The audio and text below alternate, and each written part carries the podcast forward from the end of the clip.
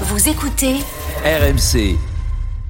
Dans la story sport avec Alex, on va parler de bah, de ce feuilleton qui tient la France en haleine, celui de la de la mâchoire de, de- d'Antoine Dupont, le meilleur joueur du monde, le Français qui est engagé dans une course contre la montre. On veut savoir s'il va pouvoir revenir bah, tout simplement sur le terrain. Et euh, le suspense c'est autour de la pose d'un masque de protection, c'est ça Alex hein? Et Eh oui, la star du rugby français doit tout d'abord observer une période de 10 jours sans effort après son opération, alors que le staff tricolore laisse planer la possibilité d'un retour d'Antoine Dupont pour les quarts de finale dans trois semaines. La question du masque facial se pose. Mais avant cela, on veut être rassuré sur le fait qu'Antoine Dupont puisse rejouer aussi vite. RMC Sport a contacté Eric Solium, chirurgien maxillofacial à Paris et Toulouse.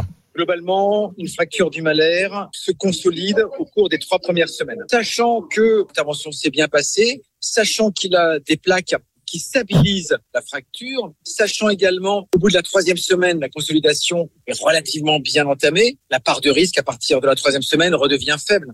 On est un peu rassuré là, non Ah, c'est pas, mal, c'est positif ça. Ouais, c'est un bon message. Le quart de finale des Bleus aura lieu le 15 octobre, soit plus de trois semaines après l'opération. Évidemment, si Antoine Dupont rejoue, ce n'est pas sans risque. Le rugby, c'est un sport de contact. Alors justement, quel type de masque Antoine Dupont pourra-t-il porter pour être euh, plus ou moins protégé pendant les, masques, Et, oui, pardon. et c'est là où il y a des subtilités à prendre en compte. Ouais. Écoutez bien, Manuel Gavel, joint au téléphone hier par RMC Sport, il est kiné ostéo spécialisé en maxillofacial et surtout l'un des seuls en France à fabriquer des masques souples ou en carbone pour protéger les fractures. Si c'est une fracture simple du zygomatique, les masques peuvent se faire. Maintenant, d'après le, le règlement de la, du World Rugby, les masques rigides sont pas autorisés. Donc, je vois pas comment on Hmm. pourrait protéger cette zone-là sur un masque souple. On peut faire un masque, mais par contre, ça ne protégera pas euh, assez pour ce type de fracture où il peut y avoir des séquelles en cas de, en cas de traumatisme dessus de nouveau. Eh oui, c'est tout le problème dans cette course contre la montre. Il ne peut pas jouer avec un masque rigide parce que ce n'est pas validé par la Fédération Mm. internationale. Et un masque souple, du coup, ne protégera pas suffisamment. Selon nos confrères de Rugby-Rama, Antoine Dupont aurait rendez-vous en fin de semaine avec un spécialiste pour réaliser un masque de protection. Ah bah là, c'est presque un défi euh, technologique en fait Ouais, ce qui nous attend, c'est de trouver le masque euh, homologué. C'est parce qu'on n'a pas le droit au masque rigide, ce serait de la triche en fait si on joue au rugby avec un masque. C'est ça, parce euh, qu'on peut faire mal rigide. aussi à l'adversaire, parce Oui. qu'un masque rigide, vous mettez un coup de marteau dessus, ça bouge pas. hein.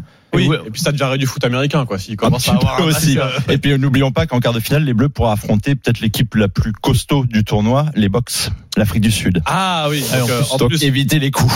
ah, ouais, ça va être tout le tout le suspense. Bon, on croise les doigts et on espère bah, que la technologie va permettre. De, de sauver. Oui, Anthony, Ben. euh, là c'est un défi, euh, c'est une Ah, bah, prouesse technique sûr. qu'on attend. Sinon, il faut faire une IA de Antoine Dupont, quoi. Ouais.